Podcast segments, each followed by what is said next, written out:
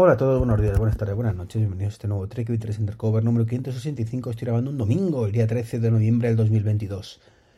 Y tengo que deciros que estoy ultra contento. Sí, ultra contento. Esto viene con, con mensajito mm, subliminar, ¿vale? Del Apple Watch Ultra. Pero antes quiero contaros una cosa. Em, resulta que Spotify ha actualizado, y, y relacionado con Apple Watch, nunca mejor dicho, su versión para, para Apple Watch. Ahora pues tiene cositas así un poco mejores. Tampoco de la panacea creo que puedes acceder a mejor a, tu música y demás. Eh, no soy usuario de Spotify, así que no he podido probarlo. Pero eh, apoyo al 2000 por 1000, ¿vale? A todas las empresas que actualizan sus aplicaciones o que sacan sus aplicaciones para Apple Watch y la van mejorando poco a poco. Hola Telegram, ¿te acuerdas? Hola WhatsApp, hola, ¿vale? En el caso del primero, pues la retiró, el segundo ni se le está ni se le espera. Y en el caso del primero, además, le pregunté por Twitter también a, al duro peste y a, la cuenta oficial y cri, cri, cri. ¿Vale? Si os ha contestado a vosotros, genial, a mí desde luego no. Pero bueno, hoy quería hablaros en este podcast mega corto mm, o ultra corto, ¿vale? Del Apple Watch Ultra. La verdad es que em, yo lo compré, lo sabéis, eh, al minuto y medio que salí, de, se anunciara, a pesar de que no me gustaba nada el, el estilo del reloj. Eh, no, no, me, no me convence. Y bueno, lo cierto es que cuando vi en persona, pues eh, me convence algo más. No me enamora como me enamoraba el, el modelo anterior. Pero lo cierto es que ahora cuando veo el Series 8, el 7, el 6, es como, uff, qué antiguo, ¿no? Eso que nos pasa siempre de al final, te gusta o no te guste, relacionas con las cosas con nuevo y antiguo. Y eso, pues bueno, pues hace que esté cada vez más contento con el diseño de, del Apple Watch Ultra, a pesar que, insisto, pues hay ciertas cosas como ya he comentado alguna vez que no, no me convencen, ¿no? Pero bueno, no quería hablaros de eso, ¿vale? El tema es que me decidí rápidamente por el tema de qué ofrecía el Apple Watch para, para alguien como yo, ¿no? Sabéis que llevo dos años que estoy un poco eh, en, el deporte. Eh, me gustaría decir a tope con el deporte y creo que cada vez puedo decirlo más, pero todavía no estoy en ese punto, ¿no? Pero sí es cierto que ahora ya desde hace tiempo me puedo decir una persona deportista. Ya no es una persona que hace deporte, sino una persona deportista, que parece que es lo mismo, pero no, ¿vale? Y cuando lo vi, lo primero que llamó mi atención, os acordaréis porque lo comenté, fue el tema del submarinismo. Bueno, casualidades de la vida. Yo hice en agosto el, curso de, submarinismo en el X Madrid, aquí en Alcorcón. Y digamos que me venía como anillo al dedo. De hecho, me he quejado amargamente estos últimos días de que no, no iba a poder probar la funcionalidad de Ocean Plus en el mar. Porque ya he hecho este fin de semana las inversiones en, mar que me correspondían para sacarme la certificación de Open Water. Y, bueno, pues eso fue lo que más me llamó la atención de este Apple Watch Ultra. Luego estaba el tema también del GPS para posicionarte en carreras, que está muy bien. Perdón por la tos, me ha dado ahí un tabardillo. Pero bueno, lo que os decía, ¿no? Eh, ese posicionamiento del GPS Plus, por decirlo de alguna manera, no recuerdo cómo lo llamó Apple, para eh, en carreras multitudinarias, con mucha gente, con edificios altos, posicionarte mejor. Y también otra cosa que me llamó mucho la atención fue la batería. Probablemente eh, cuando mm, salió, la batería seguramente es algo que nos convencía a todos, ¿vale? Es una cosa que estaba ahí y que para muchos sería más que suficiente esa justificación para la compra del dispositivo. O sea, que en ese aspecto era un ganador seguro, ¿no?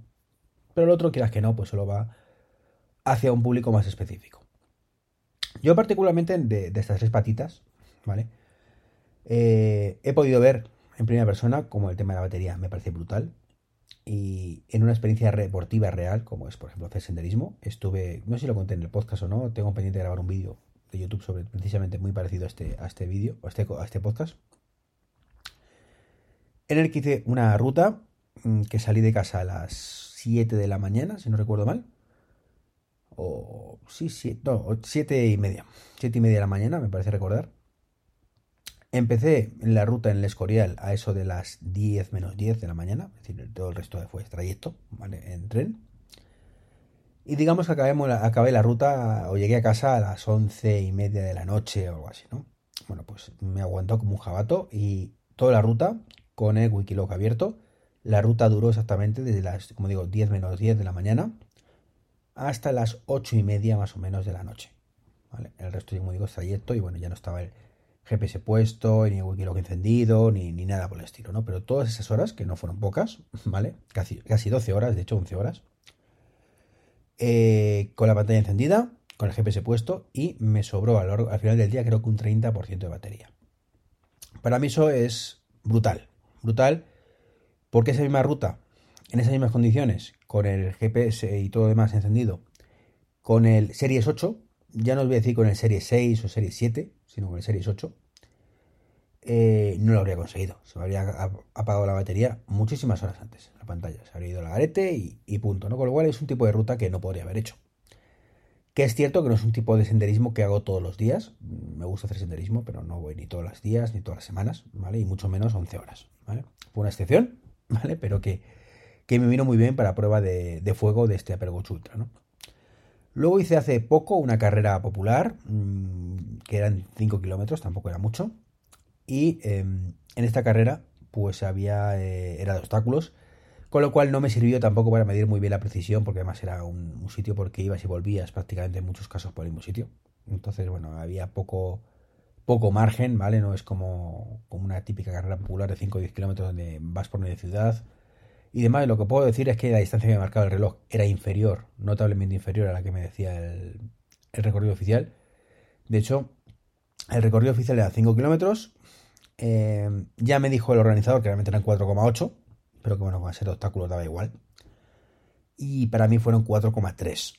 O sea, creo que mm, una diferencia importante, así que hay que ver si es que el GPS es muy muy preciso o no tan preciso, ¿vale? Y por eso están esos, esos picos, ¿no? Y la última es buceo.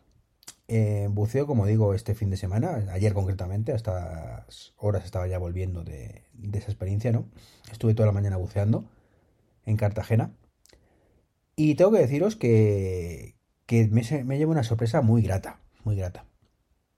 Eh, primero porque, eh, curiosamente, en el barco, bueno, no era un barco exactamente, era un barco, una lancha de estas semirrígida, por decirlo de alguna manera, es un barco más pequeñito con una parte de inflable. Eh, éramos, si no recuerdo mal, dos, cuatro, cinco, siete, ocho personas. Bueno, pues de los ocho eh, íbamos a bucear realmente tres el curso de buceo básico y otros dos eh, ya el ir a bucear por su cuenta con uno de los monitores. Eh, y de los tres, pues uno ya tenía experiencia de buceo y éramos dos que no teníamos ninguna más allá de la piscina, ¿no? Bueno, pues de los tres, eh, la persona esta que ya tenía experiencia y yo llevábamos una Apple Watch Ultra. Y los dos eh, nos eh, no, sí, también lo has traído, sí, es para probarlo, a ver qué tal, ¿no? Bueno, os puedo decir que a pesar de no tener el Ocean Plus, pues para el tipo de buceo que íbamos a hacer, la aplicación de, de, esta de, sumerg, de, de, sumergirse, ¿vale? No sé ahora mismo cómo lo, no recuerdo mismo cómo lo llama Apple.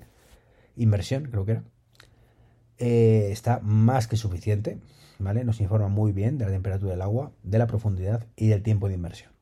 Son los tres factores clave y solo he hecho en falta, como mini ordenador de, de buceo, el hecho al menos a nivel básico, ¿vale?